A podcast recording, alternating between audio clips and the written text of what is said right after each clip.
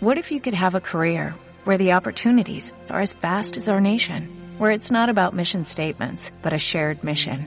At U.S. Customs and Border Protection, we go beyond to protect more than borders, from ship to shore, air to ground, cities to local communities. CBP agents and officers are keeping people safe. Join U.S. Customs and Border Protection and go beyond for something far greater than yourself. Learn more at cbp.gov/careers. Los lunes, de 0 a 1, Oscar Rizo y Fernando Fuentes te invitan a surfear paradigmas en colisión o a pisar tierra firme. También a maravillarte con estrellas que quizás ya no están. Y entretenerte con historias fascinantes que vienen de una excavación, una computadora o un tubo de ensayo. El tornillo de Arquímedes. Ciencia por radio. ¿Vos qué pensás? ¿Hay razón para todo? Quédate en Del Plata y nos hacemos compañía.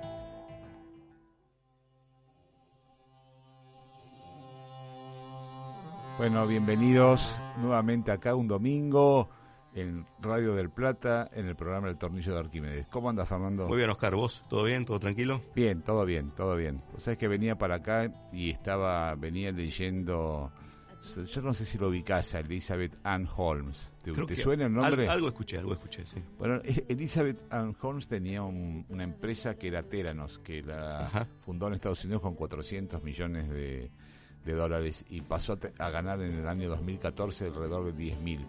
Y lo que ofrecía era algo muy sencillo, una forma de extraer sangre.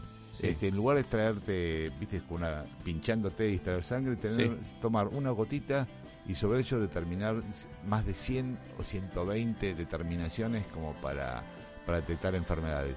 Bueno, e- era una estafa en última instancia, digamos, nunca logró esa cantidad de determinaciones, al final terminaba sacando sangre general, digamos, la empresa cayó en bancarrota y ahora llegó un juicio y ayer, anteayer el viernes, este, 11 años de prisión. Ah, mira, tremendo. Bueno, pero está bien. No, sí, sí, por fraude supuesto, ¿no? tremendo. pero el fraude es interesante que lo- es un fraude, diríamos, inclusive que la FDA no lo detectó antes, porque estuvo bastante tiempo funcionando y la, la- la agencia Rarísimo, es muy ¿no? estricta, ¿no? Sí, la, agencia, rarísimo, la- la rarísimo. agencia americana para el control de ese tipo de cosas no, no, no la detectó. Y bueno, nada, terminó con 11 años de prisión.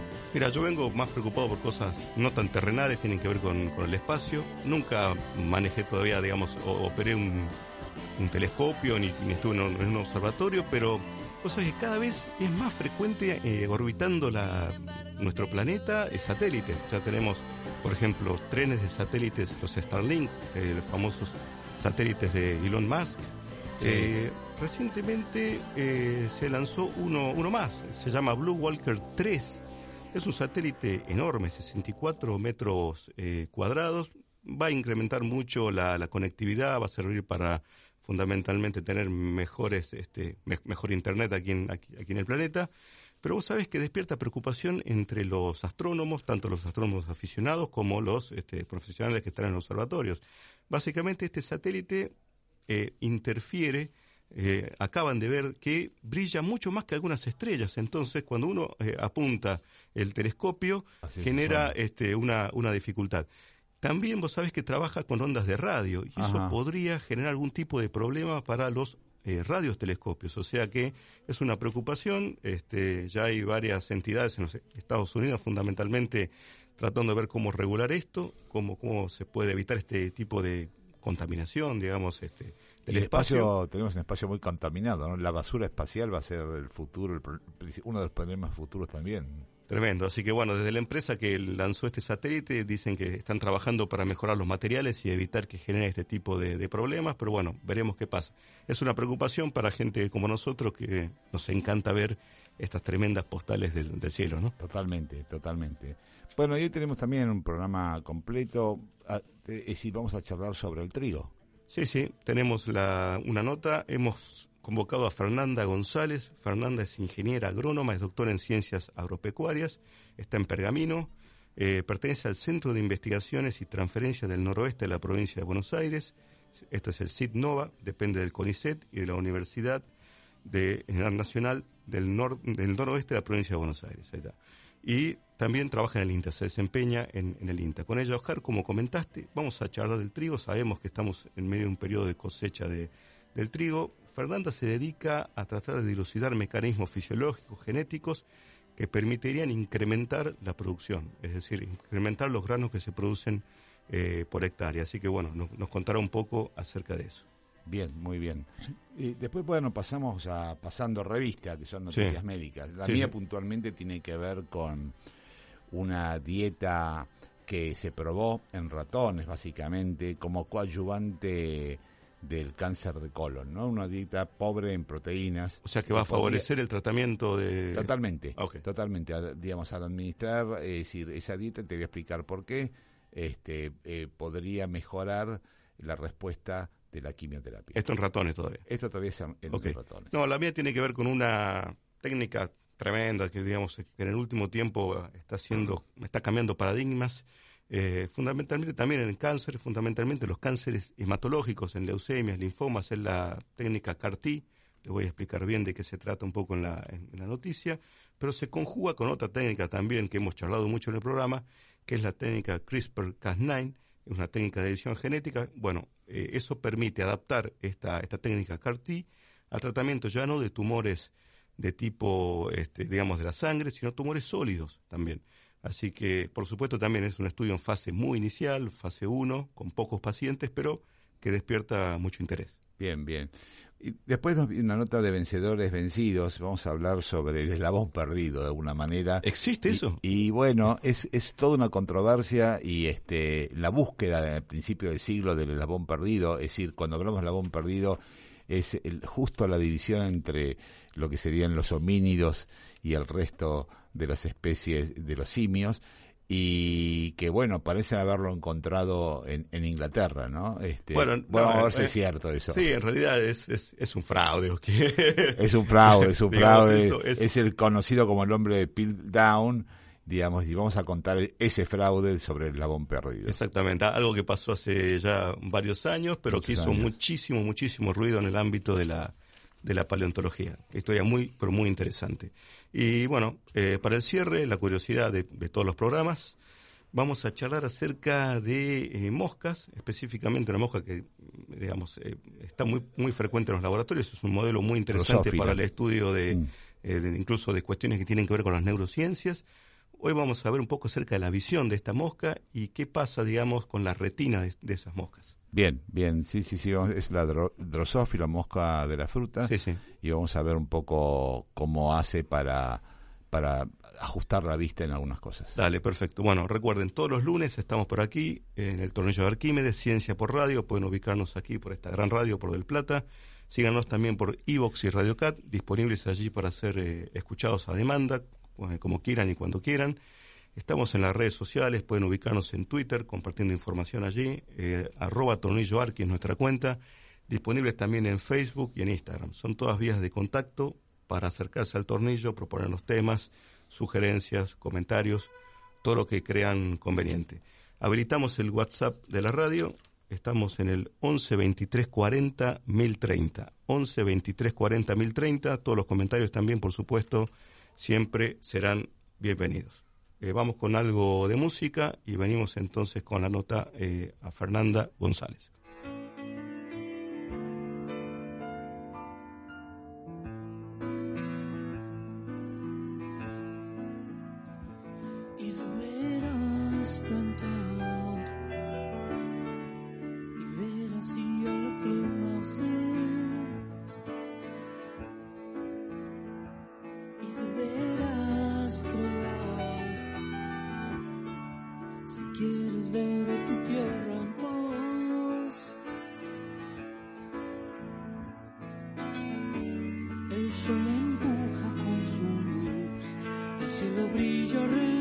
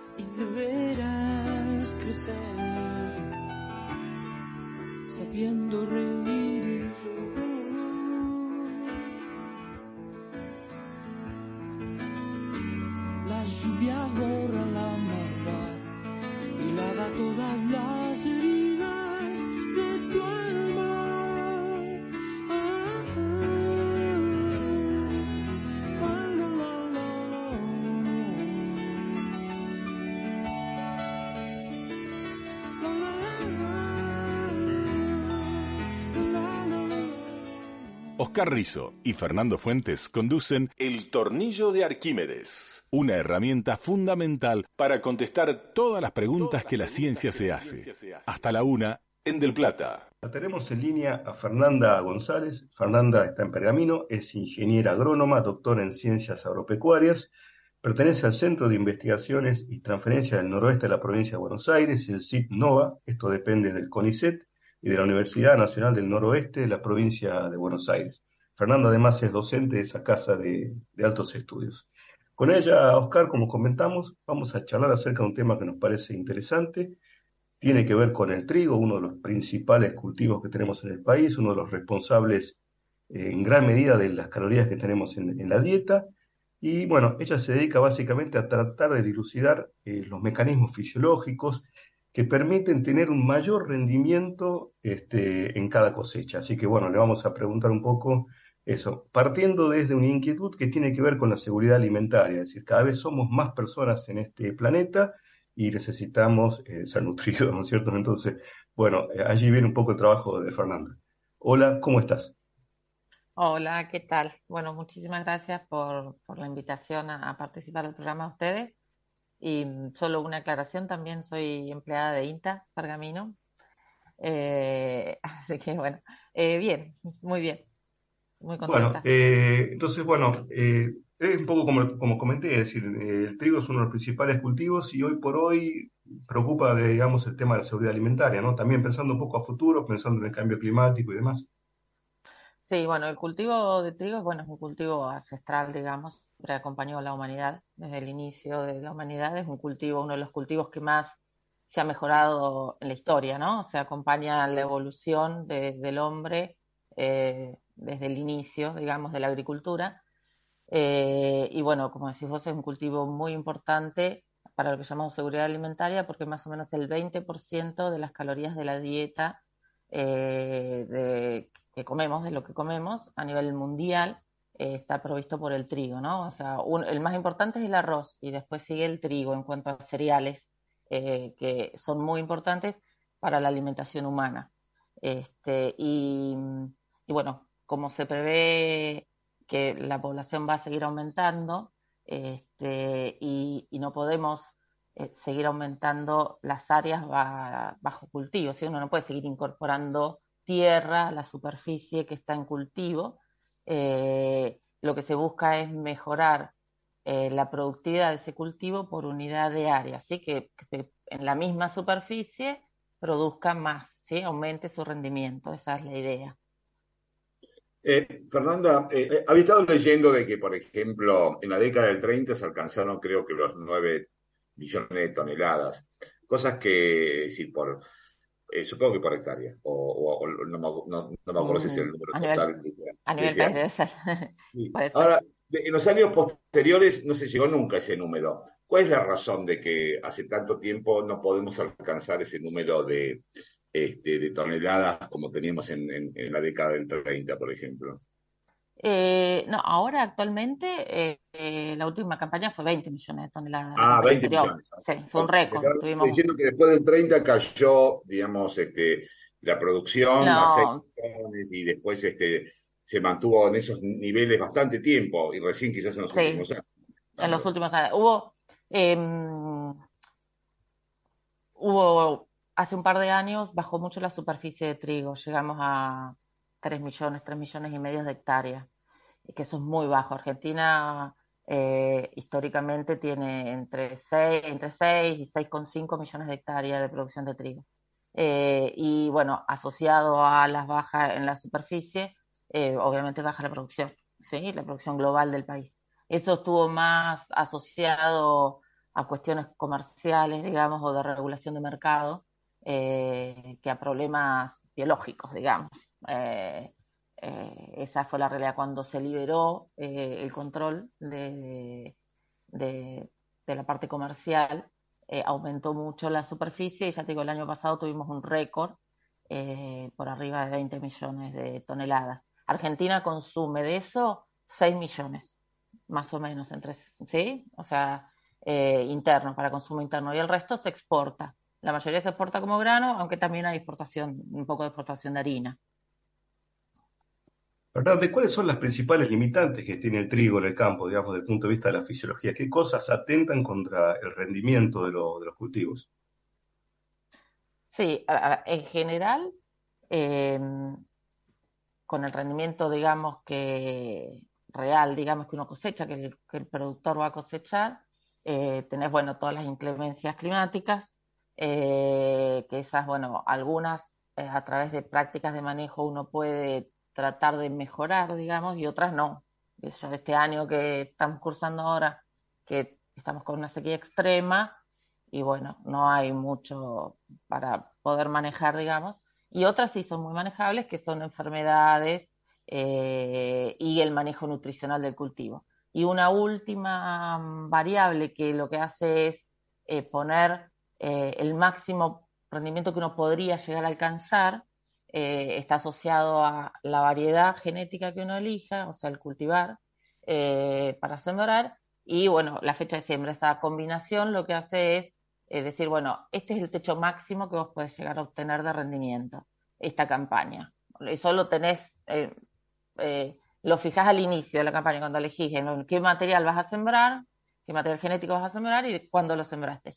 Y después, bueno, en función de lo que va pasando a lo largo de la campaña, y cuánto fertilizás y si llueve más, si llueve menos, si haces o no control de enfermedades, es el rendimiento real, digamos, que es lo que nosotros llamamos, que es el que obtiene el productor cuando pasó su cosechadora. Eh, ¿Y cuánto influye el cambio climático, diríamos, en la, en la producción de, trigo, por lo menos en Argentina, digamos? ¿Tenemos dificultades con este tema? Mira, el cambio climático eh, lo que sí sabemos en Argentina, claramente lo que fue haciendo el cambio climático, el cambio climático empieza a operar ya a partir del 70, ¿no? Nosotros tenemos efecto, no es algo que va a venir. El cambio climático es algo que está. Eso por ahí es algo importante remarcar, ¿no? Porque la gente cree que va a venir. No, no. Ya estamos cursando efectos de cambio climático y esos efectos se consideran más o menos que a partir de la década del 70 tenemos ese efecto. Y lo que sí se ve en trigo, que lo que hizo, o sea, lo que afecta al trigo particularmente son las temperaturas, a la temperatura media vino aumentando como un efecto de que en realidad lo que más aumenta es la temperatura eh, nocturna, sí, la mínima, aumentó la temperatura mínima. Y eso hace que el rendimiento potencial, ¿sí? el máximo que uno podría alcanzar en trigo, ha ido bajando asociado a eso. Eso está medido, está publicado, digamos, eh, y por suerte eh, el mejoramiento genético ¿sí? El, rendimiento de las variedades ha ido aumentando, no es que no, aumenta en Argentina. Eso es porque el mejoramiento genético ha logrado ¿sí? vencer esa caída en potencial, eh, pero sí está operando. Ese es el efecto que ya tenemos medido. Y eh, asumado a eso, bueno, hay algunas estimaciones que hablan de los problemas de déficit hídrico. ¿sí? En la zona, por ejemplo, acá donde yo estoy, en la zona norte de Buenos Aires, tenés entre un 20 y un 30% de riesgo de déficit hídrico eh, en un periodo que es muy importante para el cultivo, para definir el rendimiento, y bueno, se calcula que eh, eso puede mejorar o levemente incrementar, no mucho en trigo, ¿sí? Pero si vemos más la zona central del país, la zona de más de Córdoba, por ejemplo, ahí se estima a futuro que el, el invierno, viste, generalmente en esa zona es seco, en invierno nosotros no llueve. Pero bueno, se estima que ese, ese periodo seco se va a alargar, por ejemplo, y ahí el efecto de esa estación seca va a ser más importante. Hay un solo modelo que, trató de predecir a futuro qué va a pasar con trigo y en promedio en el país podría llegar a disminuir un 13% eh, por efecto del cambio climático, digamos. Eh, ese es lo que se cree, ¿no? Tu trabajo en el laboratorio tiene que ver con esto del rendimiento potencial, es decir, tratar de elevar el rendimiento potencial de ese cultivo. ¿Querés contarnos qué variables pudieron encontrar como este, facilitadoras de ese rendimiento? Claro, bueno, nosotros lo que trabajamos es primero tratamos de entender cómo funciona el cultivo, digamos, lo que sería la fisiología del cultivo, identificar características que si yo las mejoro, podrían hacer que las variedades o los cultivares rindan más, ¿sí? En términos potenciales. Dentro de esas características, trabajando con eh, material argentino, adaptado a nuestras condiciones, lo que pudimos ver que una característica muy importante para definir esto que yo te decía, cuántos granos produce un cultivo por unidad de área, es la fertilidad de la espiga. ¿sí? Tenemos mucha variabilidad en esa característica y esa característica nos explica gran parte de la variabilidad que tenemos, el 40 o 50% de la variabilidad que hay entre los distintos cultivares, digamos, los distintos materiales genéticos, eh, eh, la variabilidad en la generación del número de granos. Y bueno, y eso explica fuertemente la variación en el rendimiento de las variedades. O sea que pudimos determinar para nuestras condiciones ambientales con nuestro cultivar, que eso, es importante porque eh, apuntamos directamente a, nuestra zona, ¿sí? O sea, y a Argentina. Eh, pudimos determinar que la fertilidad de la espiga es una variable muy importante que, que podría aportarnos eh, si uno pudiera mejorarla de alguna forma fácil, eh, mm, a mejorar el rendimiento potencial de las variedades. Pero esta, esta, esta, característica es una característica compleja de medir, ¿sí? O sea, para vos poder usarla en un plan de mejoramiento tiene que ser algo simple y rápido que vos puedas medir y seleccionar. Y esta variable es una variable fisiológica no muy simple de medir en cuando, vos tenés muchas parcelas. Eh, así que bueno, eh, por eso estamos tratando de ver cuál es la base genética, así que qué, es lo que está gobernando genéticamente esa variedad. Y básicamente lo que encontraron es secuencias genéticas, un gen en particular, eso, digamos, ¿cómo, cómo está ese tema?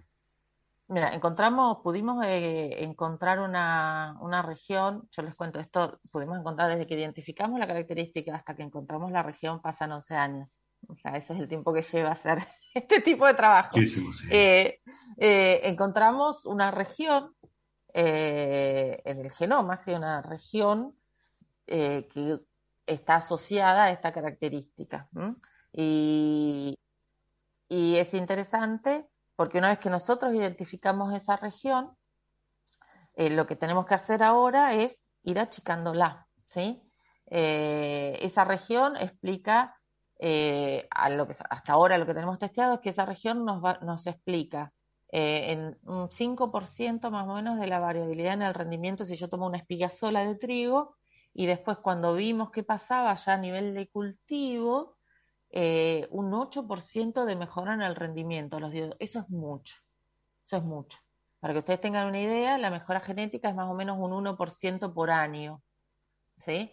Pero bueno, hay que ver. Ahora eso es lo que nosotros vimos. Ahora lo que tenemos que hacer es tratar de achicar esa región e identificar lo que llamamos genes candidatos.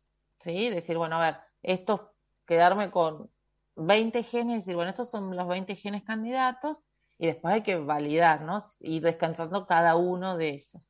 Eh, así que bueno, en, el equipo de trabajo están, me acompañan, yo soy más de la parte de fisiología, y me acompañan Nicole Pertini, que es una becaria postdoctoral de CONICET, y Leonardo Vanzetti, este, que es también licenciado en genética, eh, y está en el Laboratorio de Biotecnología de INTA Marcos Juárez.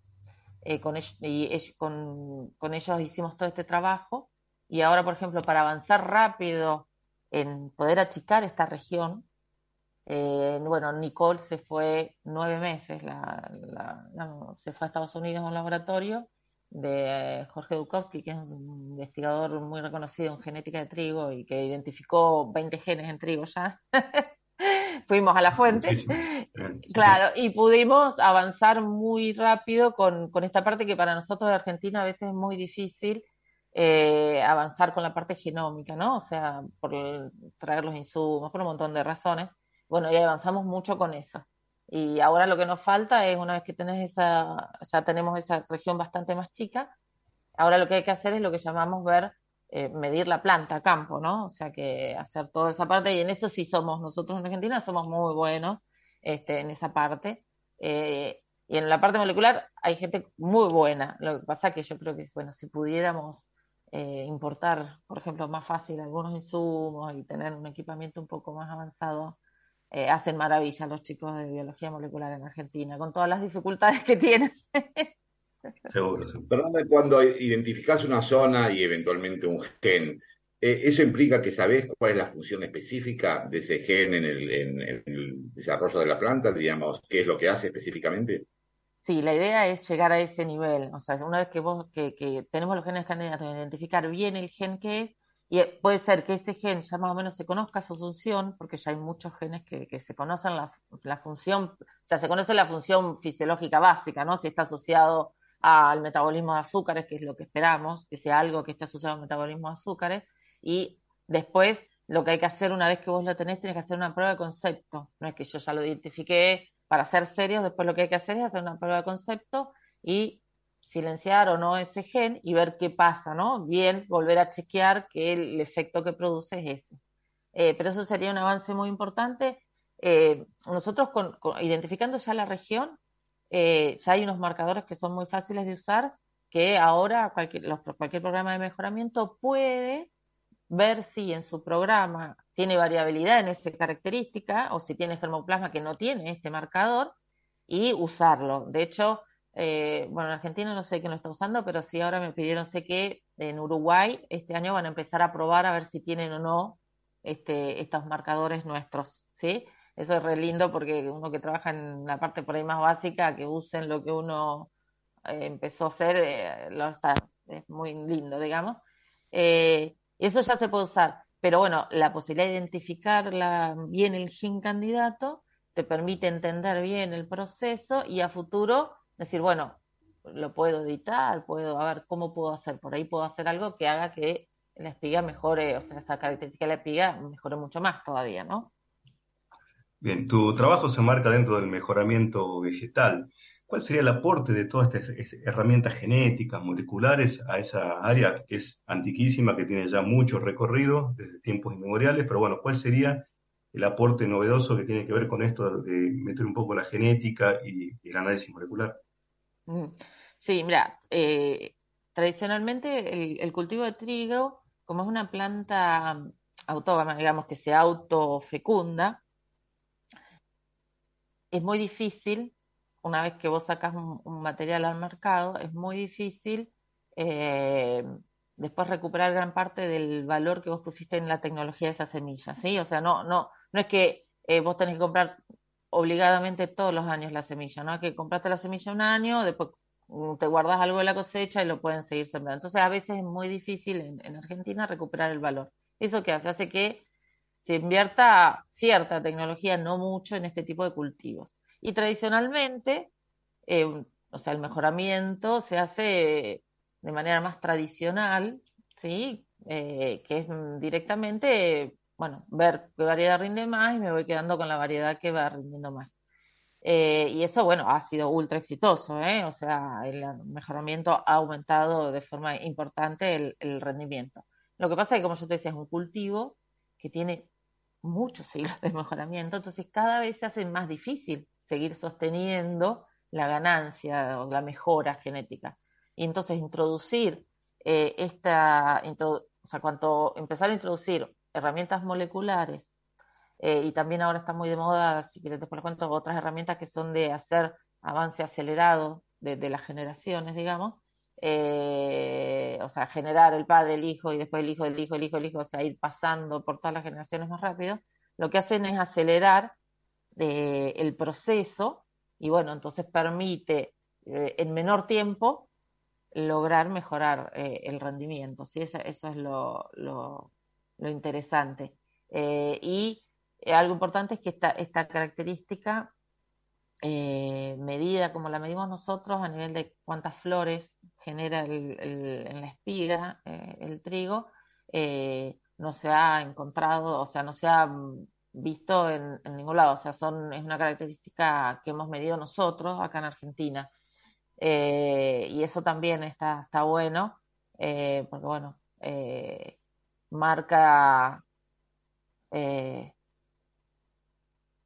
marca, un hito importante, digamos, porque hay varios grupos que están trabajando en esta característica, que después la, la observas en el grano y bueno, los algunos reportes que hay, hay muy pocos reportes a nivel de cosecha, donde también han encontrado algunas cosas, pero ya te digo, son, eh, son tres marcadores que hay a nivel mundial, nada más de esto, de los cuales dos son nuestros.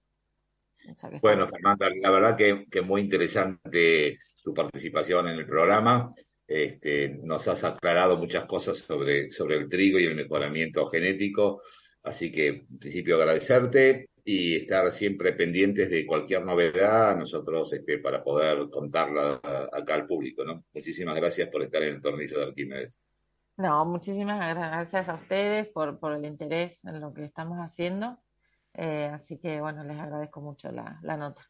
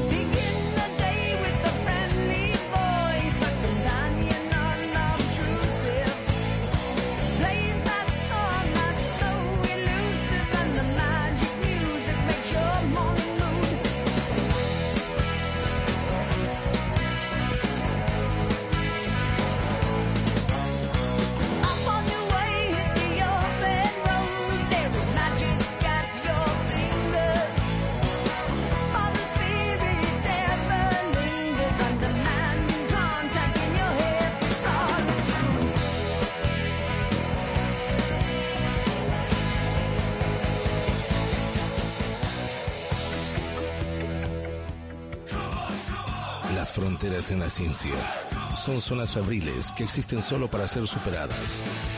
Todo allí es cuestión de tiempo. El tiempo que lleva a hacerse experto en las tácticas del ensayo y el error. El tornillo de Arquímedes. Ciencia por radio. La verdad está en Del Plata. AM 1030.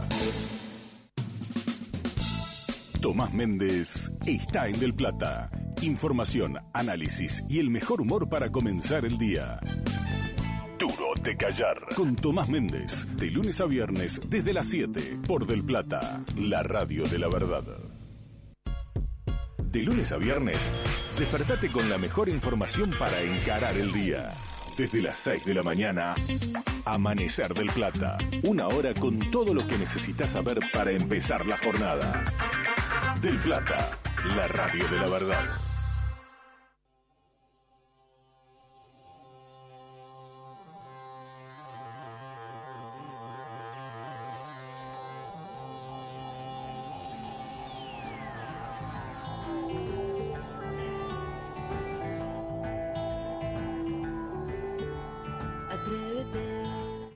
Auspicia este espacio Laboratorio Tuteur, una empresa argentina con más de 50 años de trayectoria en la industria farmacéutica. Bueno, muy bien, estamos en Pasando Revista, esta sección de noticias médicas. La mía, Oscar, como comenté al inicio del programa, viene por el lado de una técnica muy interesante que se llama CAR-T. T, la T tiene que ver con linfocitos T. Sabemos la función de los linfocitos T, células del sistema inmune encargadas de eh, actuar frente a infecciones y no solo eso, también frente a tumores. Tenemos linfocitos T que constantemente patrullan este, digamos, todo, el, sistema circulatorio en busca de células anormales y las terminan destruyendo. ¿Qué pasa? A veces los cánceres progresan tanto que superan esa capacidad de los linfocitos T o a veces tienen ciertos antígenos que hacen que eh, no sean reconocibles por, eso, por esos linfocitos. esta técnica, la técnica CAR-T, básicamente es una técnica muy novedosa que ha demostrado ser muy efectiva en leucemias y linfomas, fundamentalmente eh, este tipo de cánceres que no responden ya a tratamientos más convencionales. Se está empleando no en nuestro país todavía, pero sí en los Estados Unidos y en algunos países de Europa. Es una técnica que parece de ciencia ficción, consiste en extraer estos linfocitos T, este, modificarlos, un proceso que demora alrededor de 10-15 días en el laboratorio, adaptarlos a los antígenos, en este caso de linfomas y de leucemias, volverlos a infundir y eh, terminar de ese modo destruyendo esas células eh, neoplásicas. Es algo de, ciencia ficción. Eh, lo que les traigo ahora tiene que ver básicamente con la adición de otra técnica también muy novedosa que ganó hace poco el Nobel, hace creo que el año pasado creo, Jennifer Doudna. de hecho charlamos algo en el programa, que es la técnica CRISPR-Cas9. Y adaptando esta técnica CAR-T a ya no tumores de tipo eh, hematológicos, sino tumores sólidos, que son mucho más difíciles de tratar con esta técnica.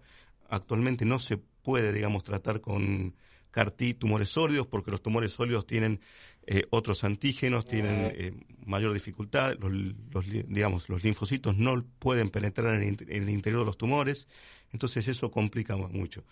Este nuevo trabajo de gente de la Universidad de California lo que hace es un proceso similar. Eh, primero, estudiar, eh, esto en cáncer de colon y cáncer de mama, estudiar las características eh, o qué antígenos tiene cada uno de esos este, cánceres y llevarlo en el laboratorio por medio de inteligencia artificial, encontrar qué receptores podrían ser útiles en los, en los linfocitos T para actuar sobre esos antígenos. Recordemos, el sistema inmune aquí juega como una especie de llave cerradura, es decir, es muy específico. Los linfocitos T tienen una especie de cerradura que encaja directamente en, una llave que sería eh, el, antígeno. Lo que hacen entonces estos investigadores es, por medio de edición genética, lograr este, modular genes, producir receptores, hacer que esos linfocitos T actúen sobre las células tumorales, en este caso tumores sólidos, y bueno, ven este, éxito en cuanto al, tratamiento de estas neoplasias. Es un estudio muy inicial, es de fase 1, recordemos que hay cerca de cuatro fases para poder aprobar un medicamento, pero este, eh, este estudio es interesante, son 15 pacientes, es muy poco todavía el número, pero logra mejorar eh, de forma importante la sobrevida en pacientes que no tienen eh, este, ya respuesta con tratamientos habituales. Así que bueno, me pareció interesante. Muy interesante. es, un estudio más que nada para evaluar la seguridad. No vieron demasiados eventos adversos. Lo que resta ahora de ahora en más es tratar de eh, incrementar el número de pacientes, incrementar un poco, si se puede decir, la dosis de linfocitos T, es decir, la cantidad de linfocitos T que son reinfundidos. Este, eso permitiría mejorar un poco la, la eficacia. Bueno, me, me pareció interesante, abre todo un camino nuevo. Ya esta técnica, como les comenté, está revolucionando el tratamiento de las neoplasias hematológicas, fundamentalmente aquellas que no responden a tratamientos convencionales, con mejoras en la sobrevida y demás. Así que veremos qué pasa en un futuro con los tumores sólidos como un cáncer de colon y de mama que generan hoy por hoy muchos problemas. Bueno, la mía tiene que ver con un artículo que apareció hace tres días en Gastroenterology, eh, en donde básicamente lo que pasa es que hay uno de los tumores muy agresivos, que es el tumor de colon, que para su crecimiento, para que el tumor pueda crecer, necesita de nutrientes. Y se nutre básicamente de la presencia de proteínas, de, aminoácidos que están en la dieta habitualmente. Y estos aminoácidos lo que hacen es activar una, señal de, eh, decir, que tienen estas células tumorales, que se llama TORC-C1, y que, digamos, aumenta la absorción de estos nutrientes a nivel de la célula, de tal manera de hacer crecer el tumor. Entonces, este, se ha probado en, en ratones y también en cultivos tumorales que si uno administra una dieta pobre en proteínas, eh, podría de alguna manera disminuir esta señalización patológica, disminuir esta sustancia la TORC1 y diríamos este el tumor tener menos posibilidades de crecer y generar una eh, necrosis tumoral en estos pacientes. El problema de esto que es, sumamente interesante, digamos, pero una reducción proteica no se puede mantener durante mucho tiempo en personas, es decir, e, ese es un tema, y entonces esto se ha visto más como eh, un tratamiento coadyuvante, diríamos, es decir, administrado al mismo tiempo que vos administrás quimioterapia a estos pacientes, podría disminuir, se podría disminuir la ingesta proteica eh, a, los menores límites posibles, de tal manera de desactivar esta sustancia, el TORC1, y generar, digamos, la necrosis tumoral, ayudando a la quimioterapia producirlo. O sea, esto es, todavía es un estudio experimental, pero marca dos cosas. Primero, los nutrientes tienen que ver con, con, ciertos tipos de cáncer, sobre todo el cáncer de colon, y, y por otro lado, diríamos, uno puede, podría manipular solamente a través de la dieta para ayudar a la respuesta que la quimioterapia puede ofrecer a este tipo de pacientes. Esperemos que esto traiga en los próximos años estudios en, humanos como para saber si es posible este tipo de intervención. Laboratorio Tuteur está especializado en el desarrollo, elaboración y comercialización de productos para los segmentos de oncología, hematología, sistema nervioso central y enfermedades huérfanas. Laboratorio Tuteur, celebrando 50 años de crecimiento constante, calidad e investigación al servicio de la salud.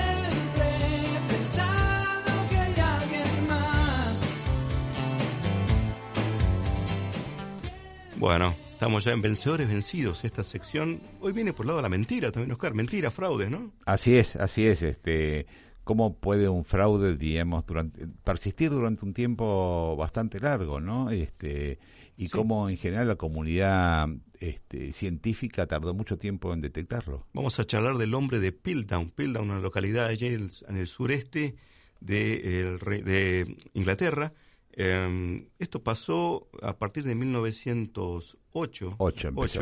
y como vos bien decís, 40 años de mentiras y de fraudes asociados a hallazgos fósiles, restos fósiles que aparecieron en una cantera, un obrero trabajando en una cantera, eh, según cuenta la historia, le entrega a eh, Charles Dawson, que era un abogado, pero era eh, aficionado a, a, la arqueología, a la paleontología, restos fósiles que eh, se interpretaban, o él los interpretó, como pertenecientes a un homínido.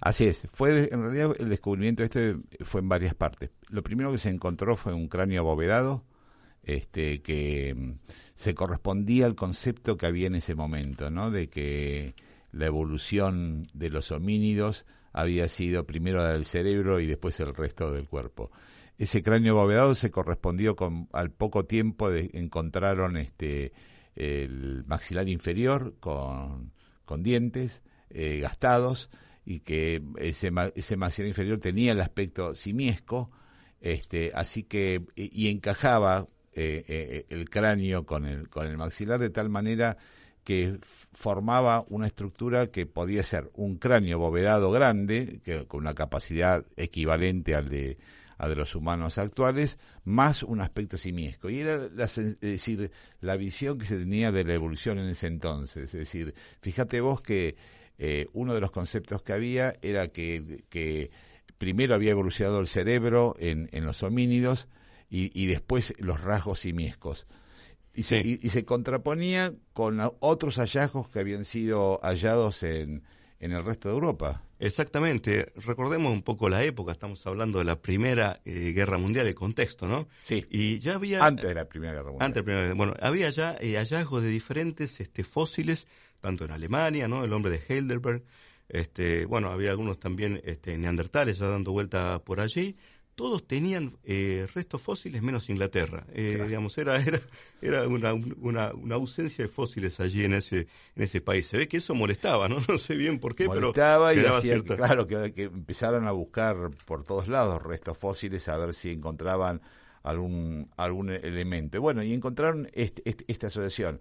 Charles Dawson, como bien dijiste, que era un abogado dedicado, es decir, que en su tiempo libre hacía algo de paleontología, tenía un discípulo que era eh, Pierre Teilhard de Jardin, que era un muchacho joven que después iba a ser bastante conocido y famoso con el tiempo porque se ve transformado en sacerdote y lo ayudaba en, las excavaciones. Y, y, juntos, bueno, una vez que encontraron tanto el, el este eh, el cráneo como, como el maxilar, se lo llevaron a un especialista, que era Arthur Smith Woodward. exactamente, sí, del, Museo de Historia Natural de, Londres, que era una persona prestigiosa en el ámbito, muy prestigiosa, que analiza los, el fósil y también le da cierta cierta veracidad, ¿no? Se engancha, se engancha muchísimo con el fósil y, dice que quiere publicarlo. Exactamente, y le pone, es más, le pone el nombre en honor a, Dawson, ¿eh? Dawsoni creo que era el final del, del nombre científico. Sí, le había puesto el, género eh,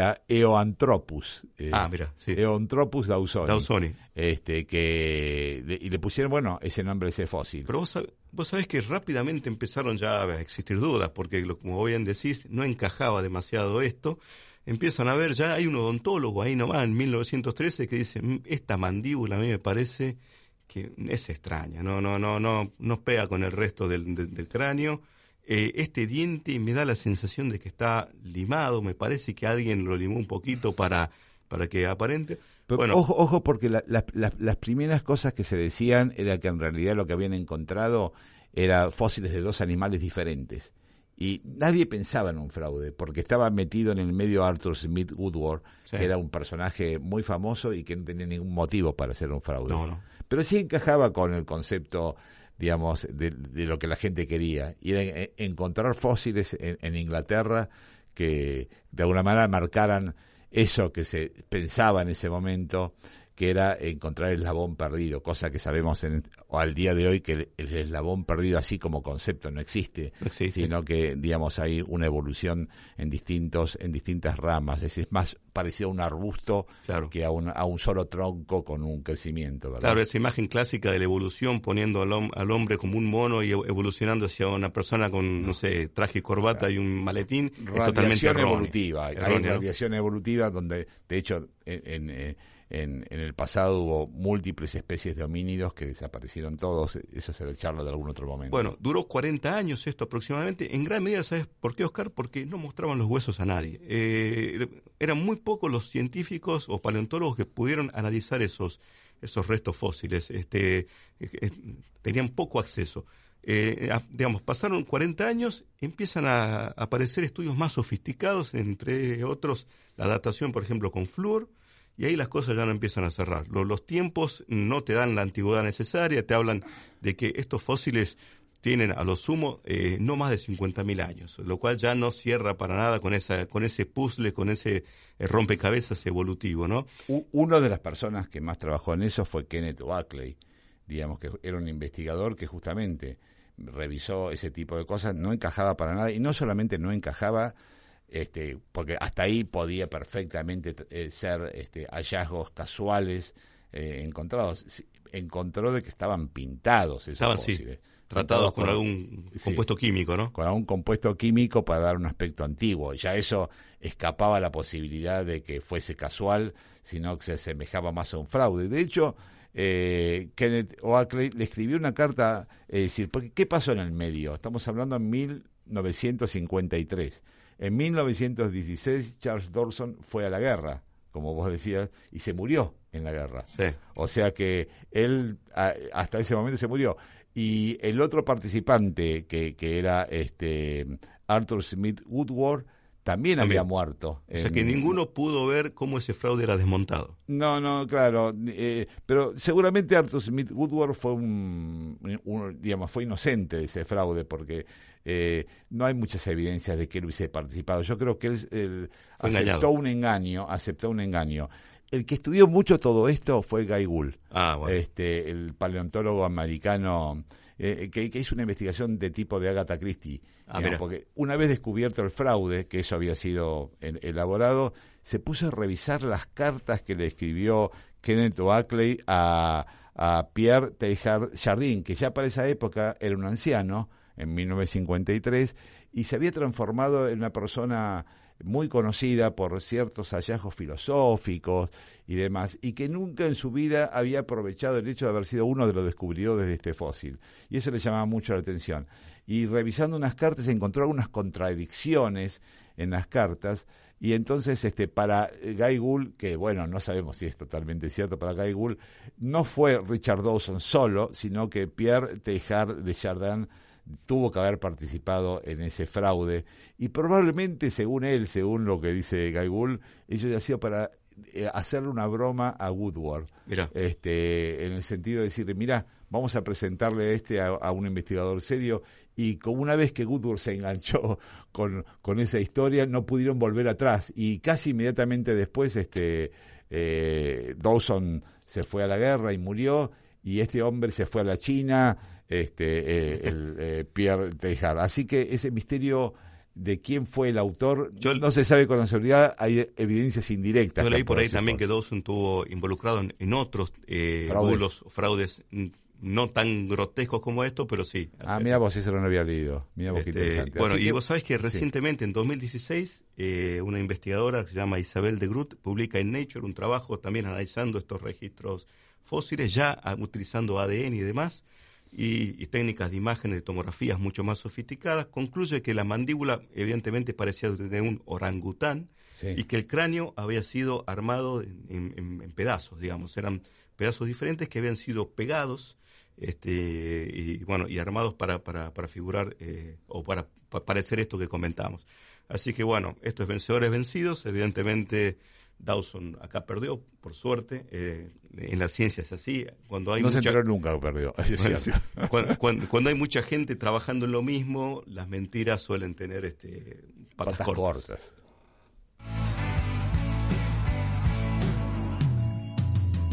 Y ves brillar el sol tras de mí, ves la ilusión, un poco de rock and roll, no es mejor quedarse mirando el cielo sin hablar, balbuceando en la ciudad, que otra cosa hacer, ya sabes ver.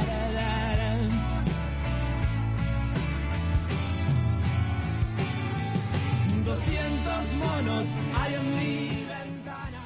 Bueno, tramo final de este episodio del Tornillo de Arquímedes. Recuerden, todos los lunes a las 0 horas pueden seguirnos por acá, por Radio del Plata. Estamos disponibles para ser escuchados en vivo. También pueden seguirnos vía Evox y Radio Cat. allí disponibles para ser escuchados a demanda, como quieran, eh, cuando quieran. Estamos en las redes sociales, ubíquennos en Twitter, arroba tornilloarqui en nuestra cuenta allí, disponibles también en Facebook y en Instagram. Comentarios, sugerencias, todo lo que crean pertinente. Eh, bueno, por esa vía. Tenemos un mensaje, Oscar. Sí, Héctor, eh, oyente, oyente constitucionario del programa. Nuestro oyente. Eh, bueno, nos, nos dice, eh, me gustaría comprender cómo explica la ciencia el efecto placebo en la mejoría de los síntomas de muchas enfermedades. Y ahí hay una palabra interesante que aporta Héctor, que son justamente síntomas. Sí. digamos, ah, existen liberación de mediadores, de dopamina, endorfina, que han tratado de explicar por qué se pueden mejorar ciertos síntomas, ¿no es cierto?